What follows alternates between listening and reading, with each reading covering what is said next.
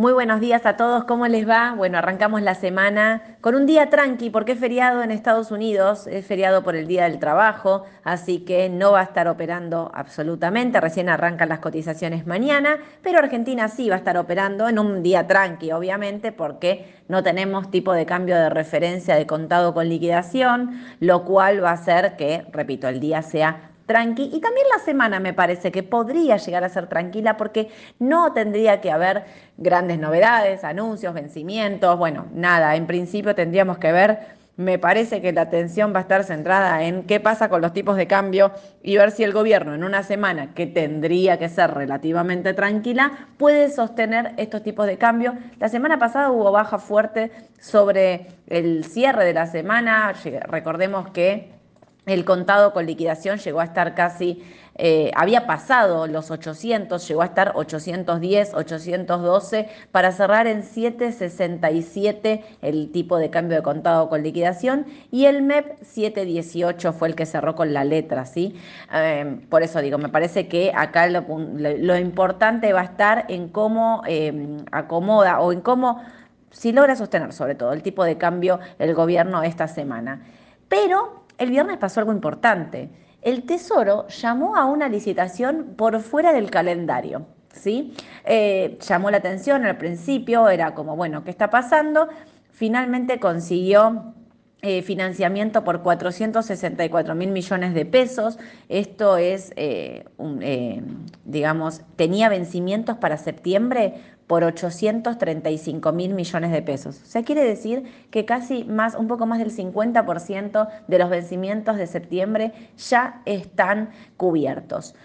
Empezamos con las intrigas, ¿no? O sea, con esta incertidumbre, siempre decir, ¿por qué salió en, una, en, un mecanismo de licitación anticipada? ¿Qué fue lo que está pasando? Bueno, ahí había como dos corrientes donde muchos decían que eh, la licitación era para cubrir eh, y compensar un poco los anuncios de masa. ¿Se acuerdan que Massa hizo anuncios de un montón de, bonos y demás que eh, llevaban medio punto del PBI? Bueno, entonces muchos salieron a decir que la licitación iba a ser para financiar los anuncios de masa y el ministro, el secretario, perdón, de Finanzas, SETI, dijo que absolutamente que eso no era así y en realidad lo que él decía es, había una, vimos en el mercado que había una gran demanda de cobertura y entonces quisimos salir a compensar eso y aprovechar este momento. Claro, ¿a qué se está refiriendo? A lo que nosotros venimos hablando con ustedes toda la semana, semana tras semana. El mercado se está cubriendo. ¿El mercado cómo se cubre?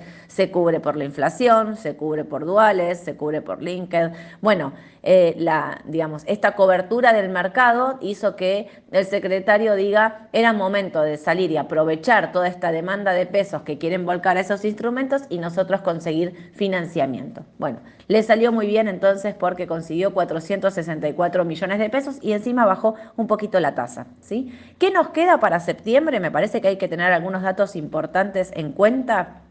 Nos quedan entonces estas licitaciones que obviamente van a ser eh, fáciles, por decirlo de una manera, por el monto que hay que licitar, pero el 21 de septiembre hay que pagarle al Fondo Monetario 921 millones de dólares y después hay que pagar 500 millones a otros organismos y 200 millones en multilaterales. Así que vamos a tener salida de dólares en el mes de septiembre, esto es importante. Muy atentos también al tema de la inflación, donde están diciendo que las consultoras privadas dicen que será casi de 12% eh, la inflación que va a venir y que va a dejar de arrastre para el próximo mes 5,5%. Así que, bueno, muy atentos al tema de la inflación, por eso digo, el, el tema del cambio va a ser clave. Eh, y una noticia que me parece eh, la noticia más importante con la cual arrancamos la semana es que Sergio Massa anunció la liberación de las CIRAS para pymes por 700 millones de dólares dijeron que a partir de esta medida 7.248 pymes recibirán aprobación para importar. 475 millones serán para, bien, eh, para bienes intermedios, 175 millones para piezas y accesorios y 68 millones para bienes de consumo. Así que 700 millones van a ir para eh, eh, de CIRA, se van a aprobar en el día de hoy. Así que bueno, muchas pymes, 7.248 pymes van a estar recibiendo estas aprobaciones en el día de hoy. Es importante para la economía, porque la economía viene muy frenada, porque también muchos dicen no podemos producir, no podemos producir, no tenemos los instrumentos, las herramientas, los mecanismos para producir, ahí se están habilitando las iras, 700 millones es clave. Y otra noticia también importante es que esta semana se va a lanzar la licitación para el segundo tramo del gasoducto, casi 500 kilómetros, y también eh, Economía le anticipó a los tres interesados que van a tener que proveer el financiamiento en dólares, ¿eh? o sea que no los van a financiar.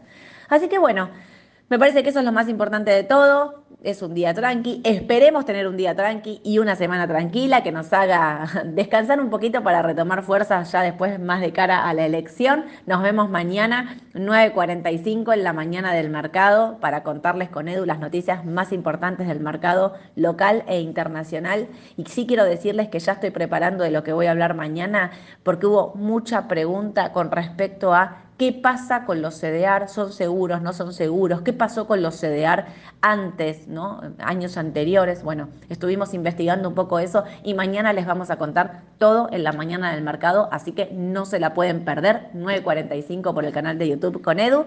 Los veo y que tengan un excelente día. Chau, chau.